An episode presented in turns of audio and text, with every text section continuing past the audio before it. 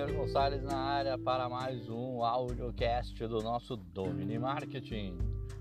Hoje vamos dar continuidade ao nosso tema relacionado a plano de negócios, mas hoje o tema será sobre posicionamento de marca, de marketing, de produtos.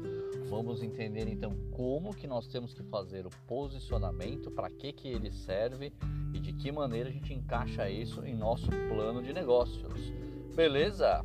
Então não esquece, se você é um empreendedor, se você tem amigos empreendedores, compartilhe nossos materiais. Dê um like, curta e siga nossas páginas. Um abraço e vamos lá!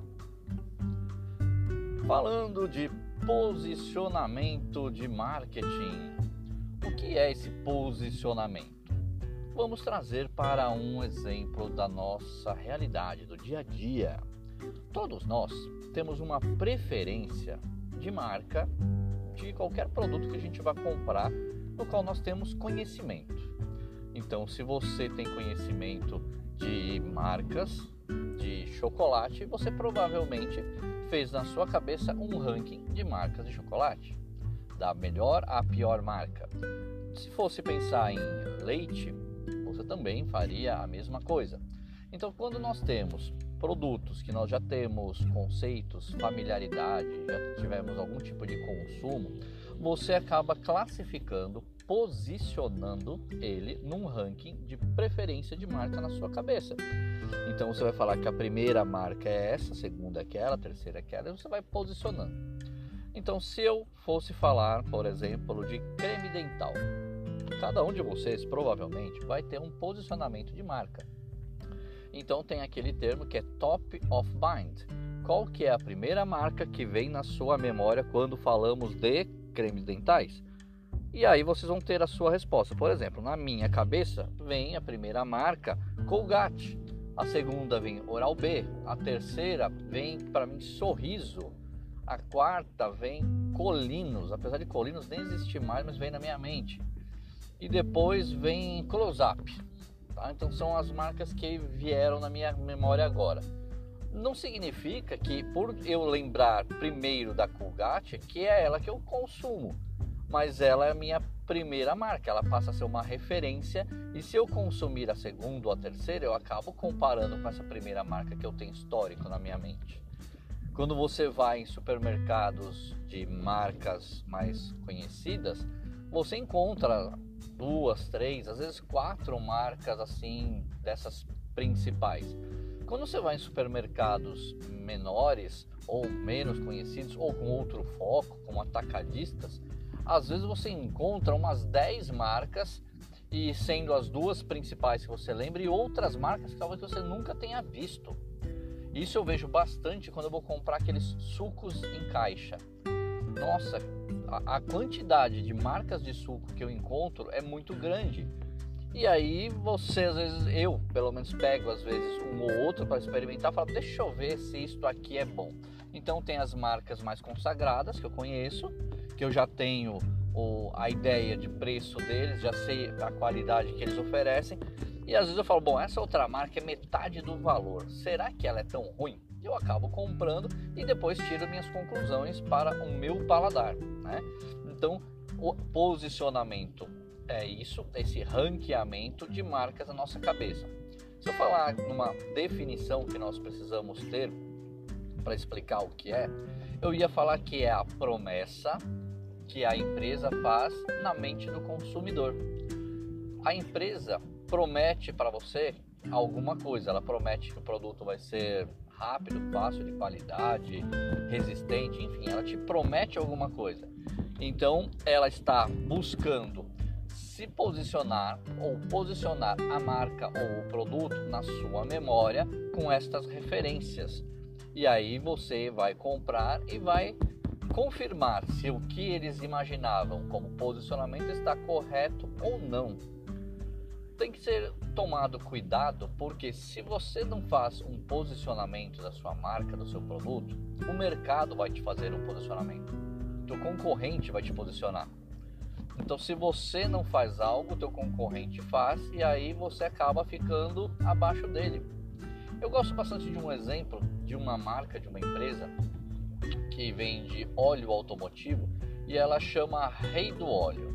Eu acho interessante, até pelo nome dela, né? A empresa chama Rei do Óleo. Quando alguém vai competir com essa empresa Rei do Óleo, você já entende que o cara é o rei. Por que, que ele é o rei? Eu não sei se é porque ele faz coisa certa, coisa errada, mas assim, ele se posiciona já pela marca dele como rei. Quando você entra no mercado, você, se você tivesse que dar um nome para a tua empresa, você já sabe que você já não pode chamar o valete, porque o rei é maior que o valete. Ah, mas o valete pode ser melhor. Pode, mas a marca dele já começa na frente com essa informação. Já começa com o posicionamento pelo nome. Então você vai chamar rainha, tá? Você está do lado dele. Ou você vai chamar de repente o deus do óleo. Ao chamar Deus do óleo, você já posicionou ele abaixo de você, né? Que você ficou sendo superior, né? Você é o onipresente, enquanto ele não é. Mas você tem que fazer valer, né? Senão você vai ser taxado como o rei falso, né? que não entrega o produto, que não tem disponibilidade. Se você quis ser o rei, o rei então ele ele está em uma determinada posição. O Deus está em outra posição. Você tem que ver que nível que você vai estar. Tá. Talvez usando o nome Deus até aqui é, como só como exemplo, tá? Mas se você usasse, você teria que estar em todos os lugares. Então você tem que ter uma grande rede de distribuição. Isso faria com que você de repente comprovasse que você é o cara mesmo do, do óleo. Tá? Importante vocês lembrarem, posicionamento não é slogan, tá? Diferente. Slogan é uma frase comercial na qual você fala, por exemplo, Coca-Cola é isso aí, né? Ou McDonald's, é, que também tinha, como que é, um dia feliz, alguma coisa assim. Então, é, eu amo tudo isso, o slogan, né? eu amo tudo isso. É isso é um slogan, uma frase comercial para que você é, lembre da, dessa marca, mas não só pelo slogan dela, tá? Mas pelo posicionamento, pelo diferencial que ela vai construir. Então o slogan é uma frase apenas, tá? Não é posicionamento. No posicionamento você tem que ter um trabalho comparativo dessas marcas que você vai competir. Então você vai fazer uma matriz de percepção, por exemplo. O que é essa matriz de percepção? Imagina uma cruz, né, dividida exatamente ao meio, e aí você vai colocar nos vértices pontos fortes que você tem da marca. Só que tem que ser pontos fortes que não sejam subjetivos, tá? Como por exemplo gosto, é gosto bom. Gosto bom é, é, é subjetivo, cada um tem o seu gosto. Para você uma certa coisa boa e a outra não, tá? Então giló eu não como, de repente você come giló. Então, falar que Giló é bom é subjetivo. Você tem que procurar características não subjetivas, como por exemplo, você pode colocar lá é, durabilidade.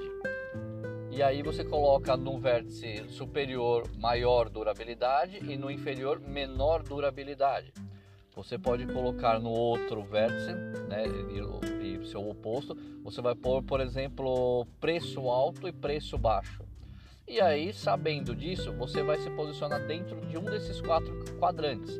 Ou o seu produto é mais durável com preço alto ou mais durável com preço baixo. Ou menos durável com preço baixo, menos durável com preço alto. Você tem que ver em que quadrante que você vai se enquadrar aí, se posicionar. E quando você faz isso, você coloca o seu concorrente ou concorrentes que você tem no mercado dentro desse quadrante para daí sim você entender qual que é o posicionamento que você está tendo de mercado. Então você fica no quadrante, por exemplo, de produto mais caro e mais durável. E os outros todos no, nos demais quadrantes. Significa que você está se posicionando no mercado com esta posição de produtos caros e duráveis. Você escolheu entrar neste quadrante e você escolheu fazer isso e vai competir com quem também já está nesse quadrante. Se existe alguém, você vai competir com ele. Se não existe, você está sozinho neste mercado. Você tem a oportunidade de crescer. Então a recomendação é que vocês façam pelo menos duas ou três dessa matriz de percepção com outras variáveis para que vocês possam ter uma é, condição de se posicionar um pouco melhor no mercado. E esse posicionamento ele vai se dar com base na sua análise SWOT, na sua análise de diferenciação, quais as características diferenciadas que você tem. E aí sim você acrescenta aquela proposta de valor do Canvas e se posiciona. Aí você vai ter um resultado bem legal ao fazer isso. Tome só cuidado para não cometer alguns erros, como subposicionamento ou superposicionamento, ou ter uma promessa confusa ou uma promessa duvidosa, que as pessoas não sabem o que, que você quer, ou você promete demais e entrega de menos, ou fica duvidoso e a pessoa fala: ah, esse produto não é tão bom quanto ele está dizendo, esse produto é mentiroso. Como a gente vê alguns comerciais na TV daquele, daquele canal de, de vender coisas, né? aqueles produtos maravilhosos, a gente acaba ficando com um sub, ou um super, ou um, um, um posicionamento duvidoso. Legal?